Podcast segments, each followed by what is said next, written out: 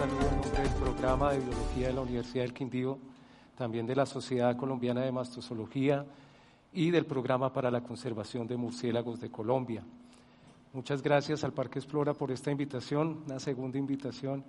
Eh, aprovecho también pues para felicitarlos por la grandiosa iniciativa, a ustedes por la presencia, por atender ese llamado en este lugar tan especial.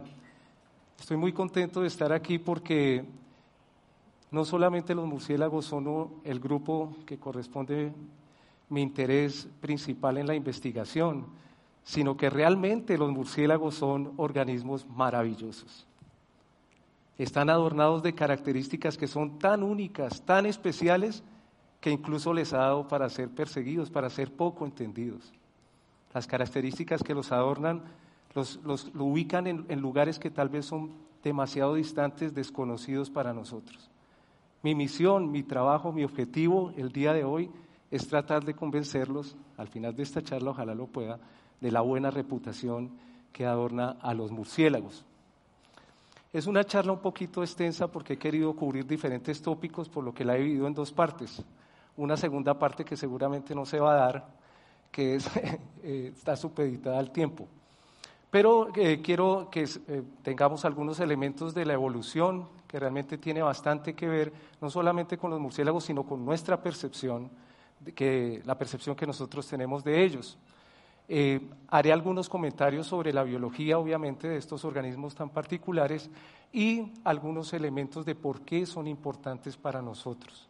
O sea, qué utilidad en este mundo en que todo tiene que tener una utilidad, pues también los murciélagos en su diversidad nos prestan muchos servicios. Y la segunda parte, voy a hablar un poco de las amenazas que se ciernen sobre estos organismos y un, efecto, un eh, ejemplo particular que corresponde al efecto del calentamiento global sobre la pérdida de diversidad de este grupo. Al final, ojalá tengamos espacio para algunas preguntas. Yo tengo una simbología nada más para guiarlos dentro de esta charla. Cada vez que vean un, un chulito es que es algo que es importante, que es positivo para los murciélagos. La X son los muchos conceptos cerrados concepciones erróneas que tenemos de ellos. He tratado de cubrir las más comunes y el símbolo de Batman pues son para las conclusiones. Bien, acompáñenme a pensar sobre esta pregunta. ¿Por qué los organismos se ven distintos? Echémosle una mirada a los compañeros que tenemos al lado. ¿Por qué nos vemos distintos?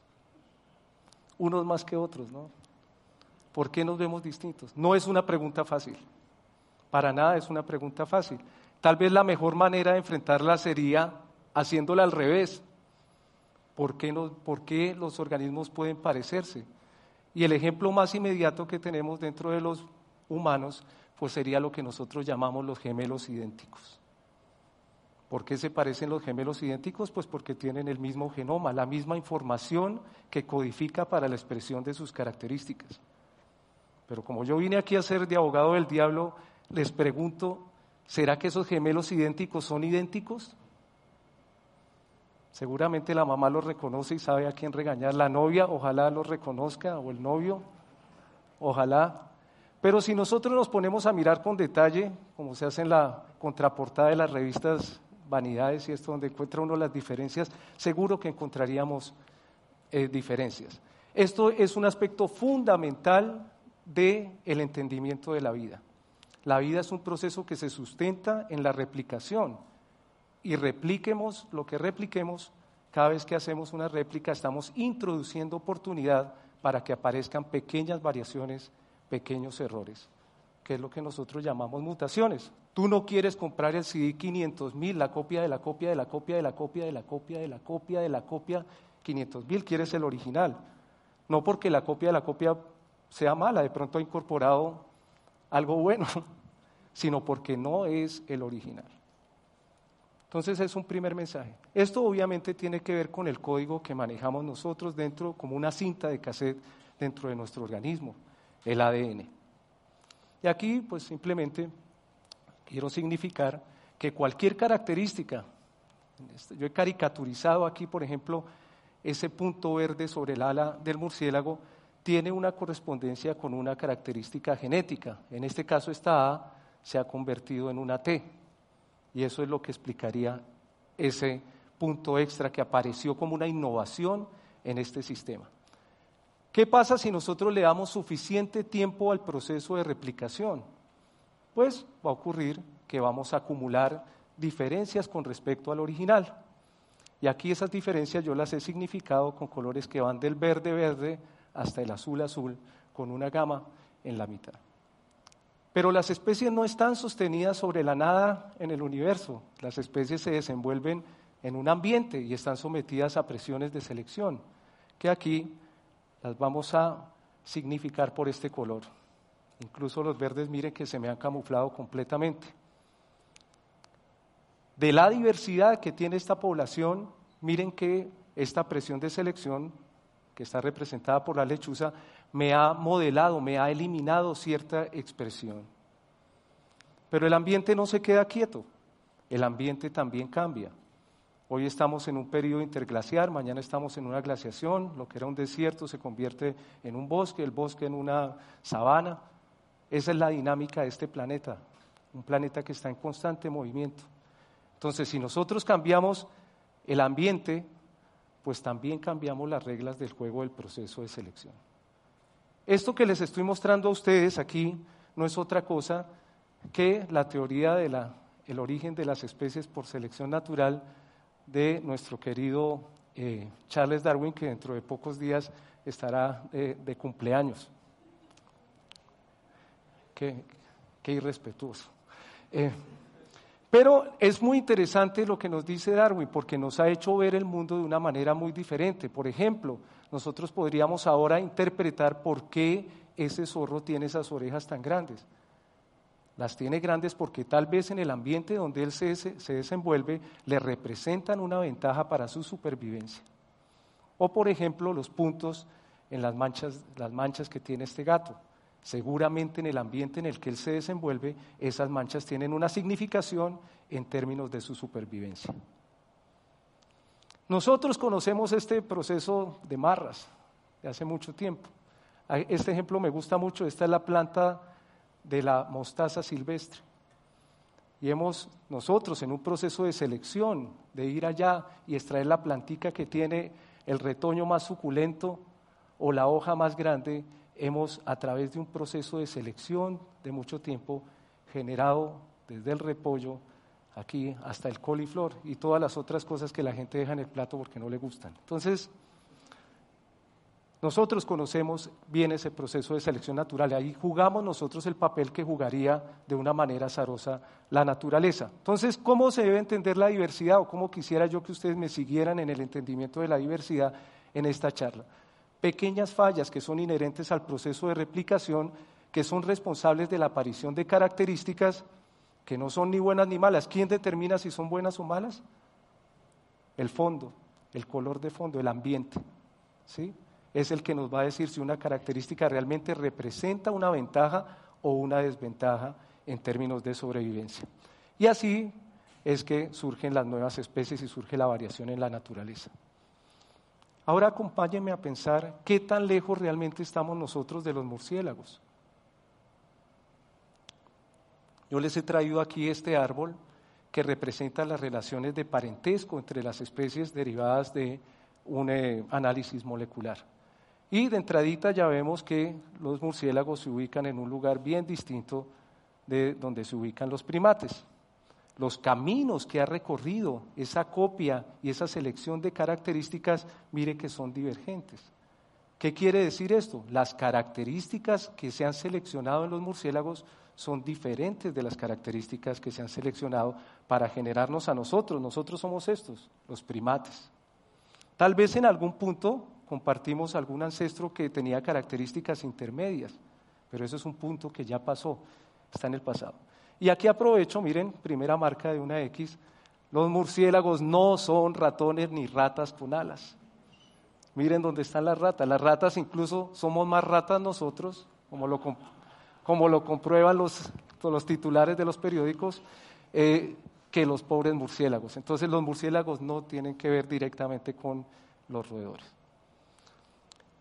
Yo quiero que pensemos ahora sobre la percepción y tengo un pequeño ejercicio acá. ¿Quién me lee lo que dice ahí? Mentira. Ahí lo que dice es 3N, 3XPL o R4, ¿no? Nuestro cerebro de primate, nuestro cerebro de primate, nuestro cerebro de primate que se guía por señales visuales, nos ha jugado una mala pasada. Ha construido un patrón inmediatamente sin que nosotros pensemos. Nos ha hecho ver algo que no está ahí. Porque para nosotros las señales visuales son supremamente importantes. Yo aquí he tomado solamente una muestra de los ojos de los primates. Y miren ustedes esta característica tan interesante que tenemos todos nosotros. Nuestros ojos están ubicados en el lugar protagónico de la cara, al frente. Si algún otro mamífero quisiera burlarse de nosotros, diría, mire, allá vienen esos que tienen los ojos encima de los incisivos. Podría hacerlo, porque realmente es una rareza dentro de los mamíferos que se tengan los ojos al frente. La mayoría de los mamíferos tienen los ojos al lado para aumentar el campo de visión. Pero ¿por qué nosotros los primates tenemos los ojos al frente?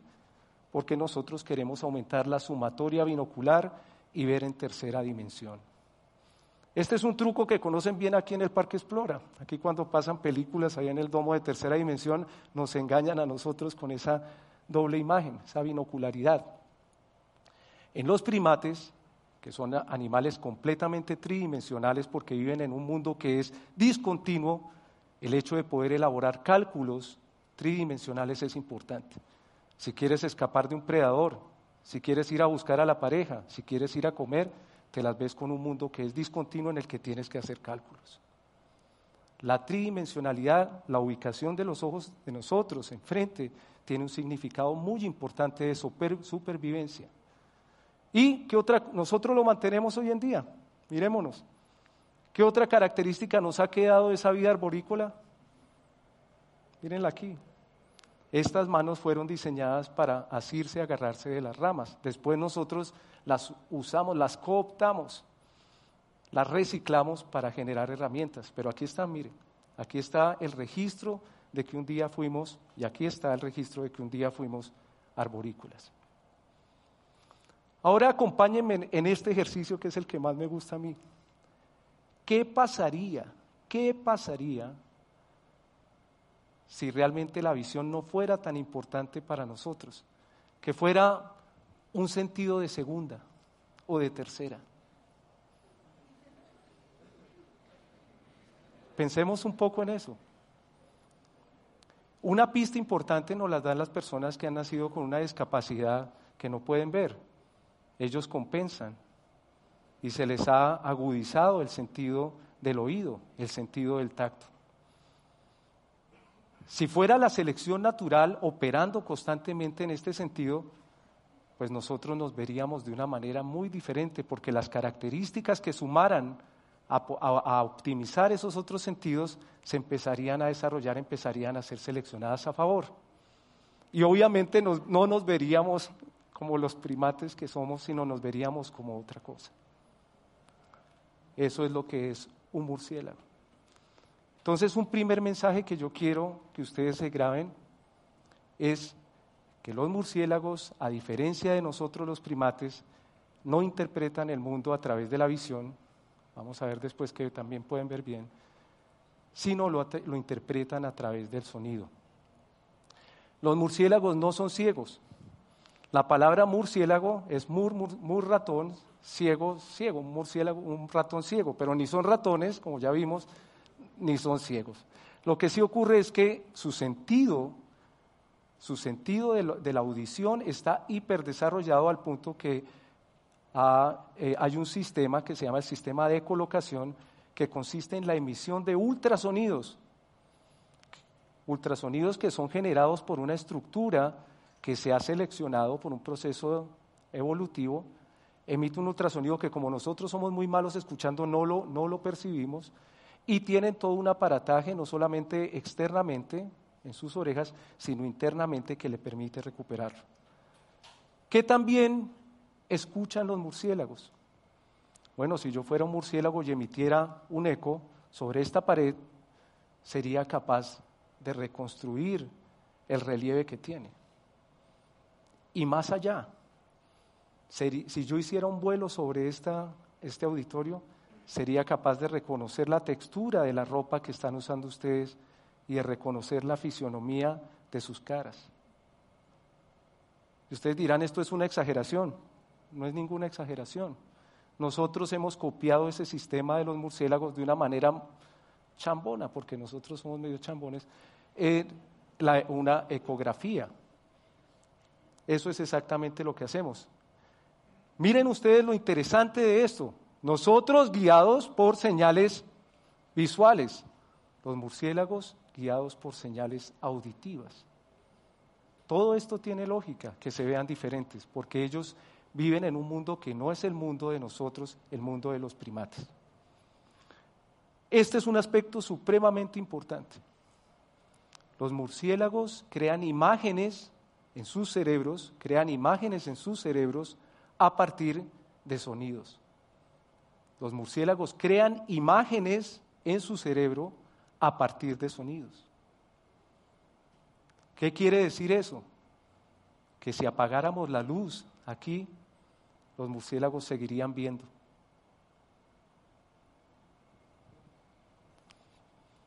No es lo mismo un mundo en el que nos guiamos por señales visuales que un mundo en el que nos guiamos por señales auditivas. Mientras que nosotros los primates nos sentimos cómodos en la luz, sabemos dónde están las cosas, sabemos hacer cálculos mejor que otros organismos, nos sentimos completamente confortables, cuando se nos va la luz, nos sentimos así un poco incómodos, nos sentimos un poco eh, desfasados, fuera de lugar. Entonces, como nosotros otra cosa que hacemos bastante bien es asignarle significados a las cosas, los humanos, para nosotros el día, la luz, la claridad nos genera seguridad, lo identificamos como algo beneficioso, como algo positivo. Vio la luz por fin, la luz al final del camino, se hizo luz sobre algún aspecto. O ese es un aspecto oscuro, ese es un aspecto que no tiene claridad. Lo negativo, la noche, la oscuridad nos genera inseguridad y lo identificamos como algo negativo. Incluso miren esta, este exabrupto de, el colmo de la mala sistemática, digo yo, en este, esta, esta es una pieza que se ha repetido muchas veces en la historia, es la expulsión de Lucifer del, del paraíso. Entonces, los ángeles que debían tener una afinidad más cercana a los mamíferos, tienen alas de aves, y el pobre Lucifer, que va para la oscuridad, tiene alas de murciélago. Nosotros, en lugar de castigar a los murciélagos por ser nocturnos, debíamos felicitarlos por haber conquistado un medio que no es para nada fácil. Esa es una característica que es fundamental de estos organismos, a pesar de que no todos los murciélagos son completamente nocturnos.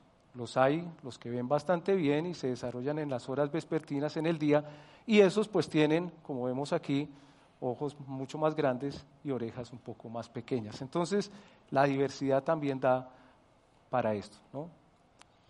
Otra característica que es bastante especial de los murciélagos es que no se mueven como nosotros, no tienen el mismo sistema de locomoción que nosotros tenemos. Los murciélagos se mueven por medio del vuelo. Entonces, no solo se guían por eco, sino que tienen la capacidad del vuelo impulsado, no es que planeen. El vuelo impulsado es uno de los medios de locomoción que demanda mucho más gasto energético. Dentro de los vertebrados, digo yo. Y es que es difícil poner a flotar una masa, una bolsa de huesos. Es bien complicado. Y es tan complicado que solo ha ocurrido en la evolución de los vertebrados en tres ocasiones. En los pterodáctilos, que son estos dinosaurios, el, medio de transporte aéreo de Pedro Picapiedra, si ustedes recuerdan. En las aves, y en los murciélagos. Pero las alas de los murciélagos no son como las alas de, las aves y mucho menos de los pterodáctilos. Las alas de los murciélagos están hechas de sus manos, estas mismas manos arborícolas. O sea que este organismo, allá en su pasado, en algún momento estuvo colgado de los árboles. Y este es el carácter que se retiene aquí.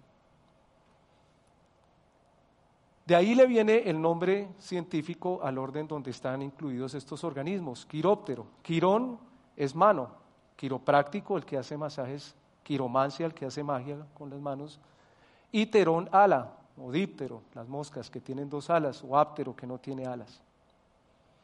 Entonces, quiróptero, una mano que se hizo un ala. Es nuestra misma mano con los mismos elementos, el pulgar, el índice y los otros dedos.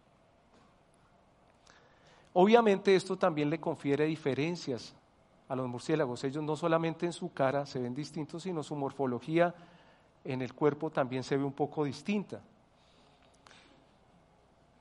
Pero miren ustedes, hay, hay más similaridades que diferencias.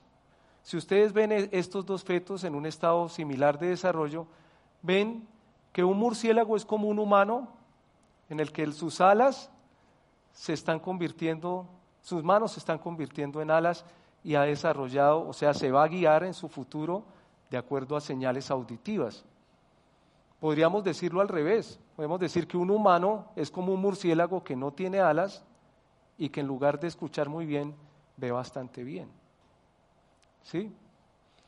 Como todos los vertebrados, los murciélagos tienen un aparato digestivo que empieza en la boca y termina en el ano, no defecan por la boca, que también es otra de las mitologías que escucha uno por ahí. Lo que sí es cierto del vuelo es que los murciélagos pueden llegar a muchos lugares. La capacidad de volar les, les posibilita ir y colonizar diferentes sitios. Y esto tiene mucho que ver con los patrones de diversidad que nosotros observamos. Si colonizan ambientes diferentes, recordemos los colores de fondo en nuestro ejercicio, pues serán seleccionados de manera diferente. Y de ahí que los murciélagos sean, como se ha dicho en esta charla varias veces, uno de los grupos más diversos. La posibilidad de ir y conquistar diferentes lugares los expone a condiciones diferentes de selección que resultan en morfologías, comportamientos, fisiologías distintas.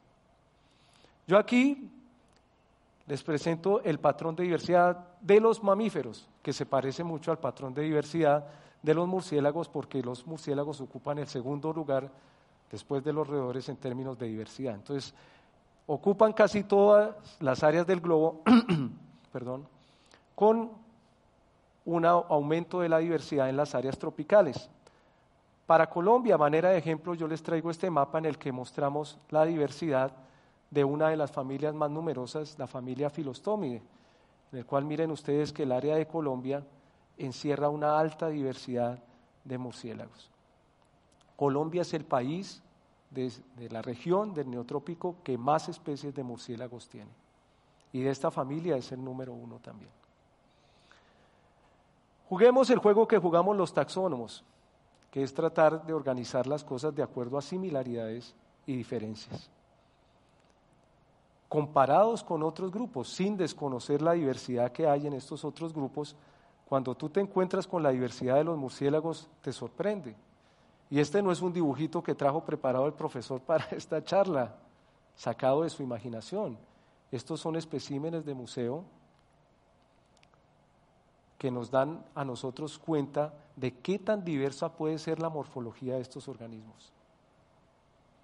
Estos organismos ¿Estarán haciendo lo mismo en los ambientes que se desarrollan? Seguramente no, están haciendo cosas muy diferentes. Los murciélagos son muy diversos. Hay más de mil especies, mil cien dice eh, la, entidad que regula la conservación de los murciélagos. Y tienen una variedad de formas increíble. Esta es una representación de la familia Filostomide, pero miremos, por ejemplo, el cráneo de este y comparémoslo con el cráneo de esta otra especie estos organismos están haciendo cosas diferentes en los ambientes donde ellos se desenvuelven. Y lo interesante de la diversidad de la morfología no es la diversidad de la morfología por la morfología, es la diversidad de la morfología por las funciones que tiene. Los murciélagos son uno de los grupos que tienen más incluidos más hábitos alimenticios, más estrategias alimenticias eh, dentro de los mamíferos. Los tenemos como este, por ejemplo, que es una especie animalívora, se alimenta de animales, pequeños vertebrados, insectos. Esta especie es muy especial, se llama Tracopsirrosus, tiene una serie de papilas en su, en su mandíbula, en su mentón. Hace un vuelo y toca las ranas antes de comérselas. ¿Por qué? Porque estamos en el trópico y muchas de esas ranas pueden llegar a ser venenosa, ¿cierto? Entonces, si la toca y la rana no es venenosa, se la come. Y si es venenosa, también se la... No, mentira, no se la come porque si se la come, pues desaparece el fuego de la evolución, ¿no? Tenemos la versión con pelo de un colibrí. Tenemos murciélagos que se alimentan de néctar y que polinizan plantas. Tenemos, y esta es una de las cosas que es real, tenemos murciélagos que son vampiros, que se alimentan de sangre, un hábito bastante especial, le vamos a dedicar unos minutos en esta charla, y tenemos murciélagos que se alimentan de frutos. Son la última radiación. Nuevas técnicas de análisis nos han dado una idea de en qué momento han aparecido estas diferentes técnicas, estas diferentes estrategias alimenticias. Aquí, por ejemplo, vemos a los murciélagos vampiros. En la mitad de la filogenia aparecen los murciélagos nectarívoros y ahí se explica, pues, para meter el, cráneo dentro de la corola, tienen esa morfología. Y lo último en guarachas dentro de los dentro de los murciélagos que son las formas frugívoras, las más recientes. Los murciélagos insectívoros pueden vivir en colonias que llegan a ser millones de individuos. Esta es una fotografía en las afueras de una cueva que se llama Bracken's Cave en Texas. Se calcula que viven 40 millones de individuos en un área que puede ser el doble de este recinto. Pensemos en las implicaciones del sistema inmune que tienen sobre el sistema inmune de estos organismos vivir 40 millones de organismos en un sitio confinado. Ahí hay muchas lecciones por aprender. Pero estos organismos que obviamente necesitan comer, comen toneladas de insectos, insectos que pueden ser potencialmente nocivos para, para los cultivos. Entonces, de alguna manera, y esto es una cosa que en conservación se usa para defender a los murciélagos, se dice que los murciélagos le ahorran dinero a los seres humanos. Además, le ahorran dinero de una manera limpia, porque si no existieran los murciélagos, tú tienes que aplicar insecticidas, tienes que aplicar un montón de compuestos que se quedan en el ambiente, que no hacen parte de los ciclos naturales. Tenemos los murciélagos nectarívoros, que son una verdadera historia de amor. Los murciélagos nectarívoros están entre los insectívoros y los frugívoros en la evolución. Digo yo que es una historia de amor porque la nectarivoría se identifica como lo que nosotros en evolución conocemos como un síndrome.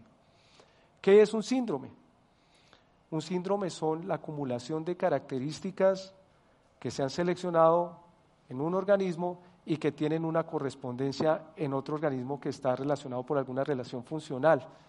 Miren ustedes las adaptaciones tan extremas que puede tener estos murciélagos nectarívoros.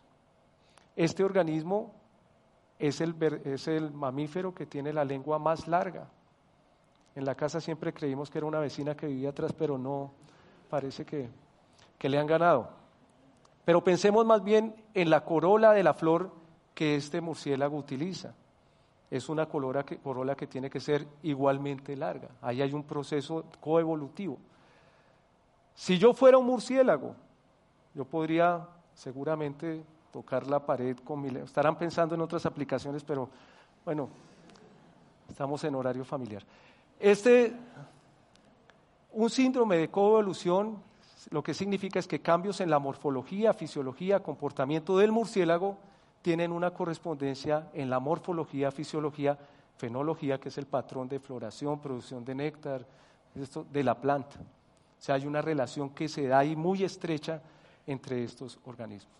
Y obviamente los murciélagos nectarívoros son polinizadores de miles de plantas. ¿Quién sembró estos árboles?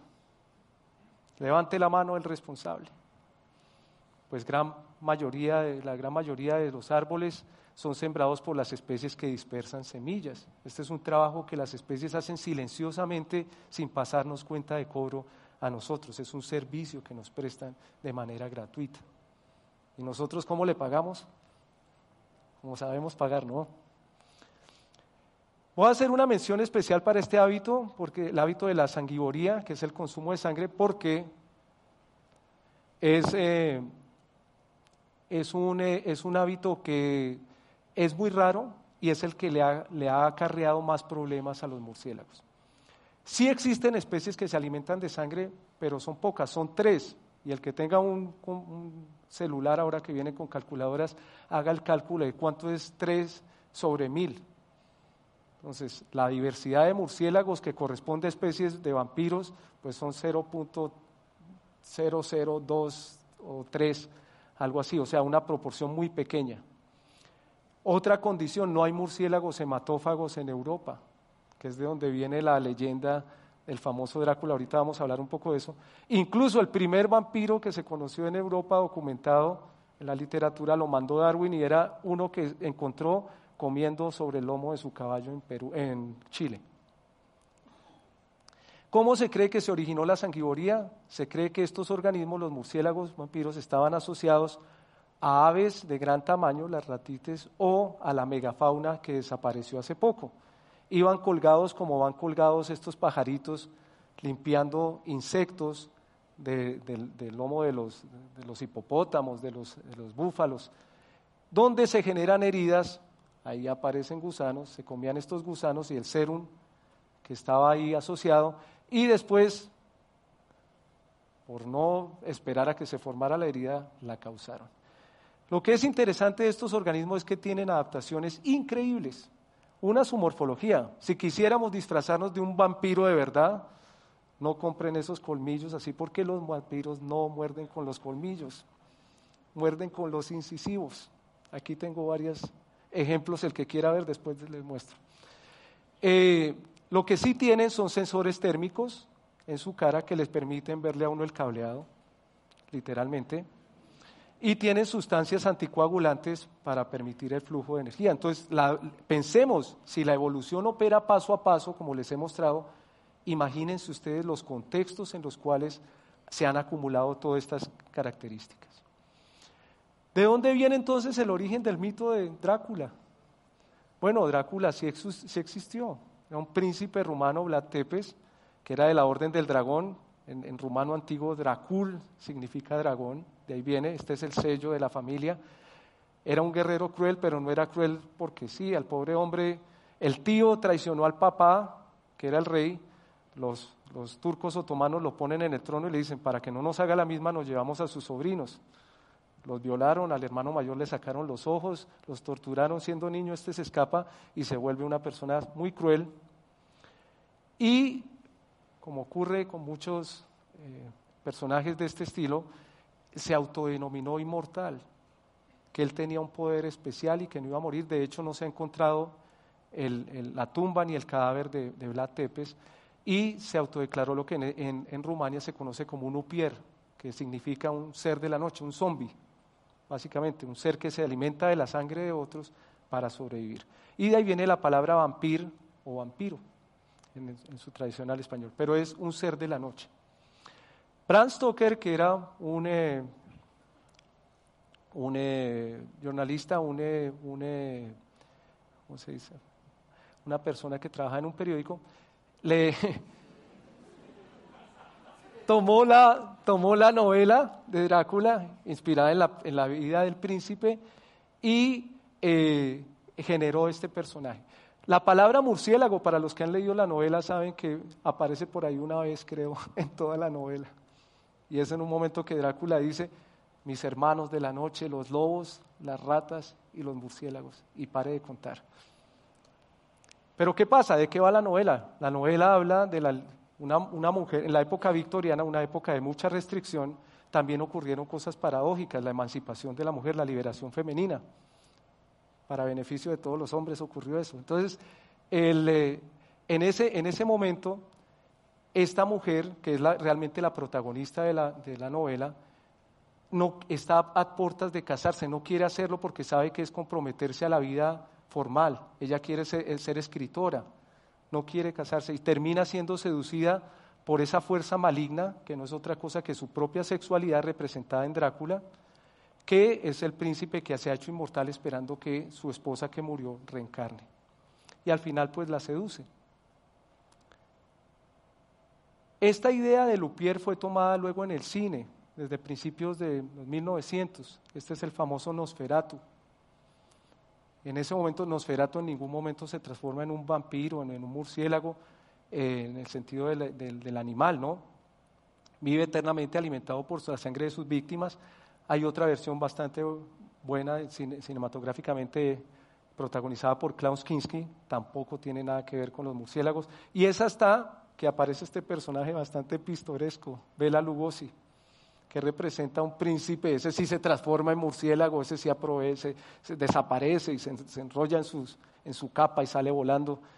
Eso ocurrió en los años 50. Esto ha tenido una repercusión supremamente nociva para organismos tan interesantes como los murciélagos. Pero sigamos un poco con los beneficios que nos prestan los murciélagos, ya para terminar esta parte. El hecho de volar y el hecho de que el vuelo sea una actividad energéticamente tan demandante hace que el, sistema como tal no funcione tan bien. El sistema, yo digo, los mecanismos, por ejemplo, de reparación del genoma. Es como estar tratando de hacer varias tareas al tiempo. Entonces terminas tú haciendo una bien y las otras regular. ¿Sí? La que sea. Entonces, enzimas y aparataje que deberían estar asociados a la reparación de los pequeños cambios que aparecen cada vez que replicamos el genoma no ocurren. Lo que es interesante y estamos descubriendo en los murciélagos es que esa pereza un poco, digamos, en la reparación del genoma les ha otorgado ciertas características de plasticidad en expresión a los murciélagos. Esto es muy interesante. Un efecto, este perrito, dos meses. ¿Cuántos años le ponen a este perro? ¿Cuántos años le pones? Diez. ¿Cuánto les ponen? digamos que sí, diez, doce, quince años, ¿cierto? Con diez, doce, quince años nosotros nos vemos muy distintos. ¿Eso por qué es? Porque hay una relación muy estrecha entre el metabolismo y la, y la masa, y la masa corporal, el tamaño que nosotros tenemos. Entonces, la longevidad como nos vamos desgastando, parece que se va aminorando en la medida que aumentamos de tamaño. Organismos pequeñitos tienen metabolismos más altos, se desgastan más rápido, no viven tanto, es lo que debería suceder. Pero cuando nosotros miramos dónde están los murciélagos, miren dónde están, se salen de toda regla. Para su tamaño viven proporciones increíbles. Un murciélago puede vivir 40 años es como si nosotros viviéramos 300 años, 400 años. Entonces los murciélagos tienen en su genoma, tienen el secreto de la eterna juventud. Y los chinos, la cultura china, este símbolo es el símbolo de la longevidad, miren que son una serie de murciélagos. Identifican a los murciélagos como organismos longevos. Ahora con las técnicas moleculares que manejamos, estamos tras la pista de la longevidad en los murciélagos. En su variabilidad de expresión, por ejemplo, miren, este organismo, para acomodar esta lengua tan larga, seleccionó una característica y es desaparecer los incisivos inferiores para poder extenderla y retraerla sin problema. Eso se, se seleccionó a favor esa característica. Esa característica que está asociada con el tipo de alimentación que él tiene, que es como un pitillo, está representada en muchos problemas que tenemos nosotros a nivel de odontología, de ortodoncia. Las pistas genéticas para resolver esos problemas y muchos otros relacionados con la expresión de la morfología están contenidas en estos organismos. Entonces, no es solamente que el murcielaguito tan bonito va y siembra la semilla, poliniza la planta, sino que muchos aspectos que van a determinar en algún momento la supervivencia de nuestra especie están contenidos informáticamente en el genoma de estos organismos. Eso es algo para tenerlo muy en cuenta. Y lo sabemos, nosotros hemos podido identificar, digamos, rutas de expresión que nos permiten entender cómo es que se ha dado este proceso. Un problema común, para dejárselas así sencilla. ¿Quién, ya les veo que hay muchos jóvenes todavía aquí no le ha salido la muela del juicio? ¿Ya le salió la muela del juicio? Sí, problemático, ¿cierto? Eso tiene que ver con nuestro cráneo plano que ven dos dimensiones. Nosotros acortamos el, cráneo, pero al genoma se le olvidó acomodar los dientes. Chambones somos. En los murciélagos que tienen cráneo corto, ya vieron ustedes que unos tienen cráneo largo, otros tienen cráneo corto, los que tienen cráneo corto tienen exactamente el mismo problema. A veces acomodan, a veces no acomodan el tercer molar. Hablando de la mordida, por favor, los murciélagos no fuman, Lo que ellos tienen es un reflejo que cuando muerden no sueltan. Y si usted le deja un cigarrillo ahí, pues se lo acaba y lo que hace es matar al pobre animalito. Pero lo que sí es cierto es que su variabilidad nos permite investigar cómo se han desarrollado todos estos patrones evolutivos y esas características que nos interesan a nosotros para sobrevivir. Entonces, los murciélagos lo que sí son son unos grandes superhéroes, ¿sí? En el sentido que al ser tan diversos son modelos para que nosotros podamos entender cómo funciona la vida. Al ser tan diversos participan en múltiples procesos que ocurren en los ecosistemas que son importantes para el mantenimiento de esos mismos sistemas. Los murciélagos insectívoros, por ejemplo, comen volúmenes considerables de insectos y controlan plagas. Los murciélagos frugívoros dispersan semillas, los murciélagos nectarívoros polinizan las plantas y producen los frutos que producen las semillas o que nosotros nos comemos. Amenazas. Existen múltiples amenazas a la diversidad de este grupo. La mayoría no son únicamente exclusivas o no son exclusivas para los murciélagos, afectan a todos los organismos de la naturaleza. La pérdida del hábitat, como nosotros los humanos hemos ido transformando esos ecosistemas donde ellos habitan. Y esta también, por ese temor, como los sentimos distantes, no los entendemos, los vemos diferentes, los asociamos como algo malo, vamos y los buscamos directamente y les destruimos sus refugios. Yo para finalizar quiero hablarles de este, ¿me queda tiempo? Eh, quiero hablarles de un efecto que no tiene que ver directamente con los humanos, indirectamente tiene que ver el calentamiento global.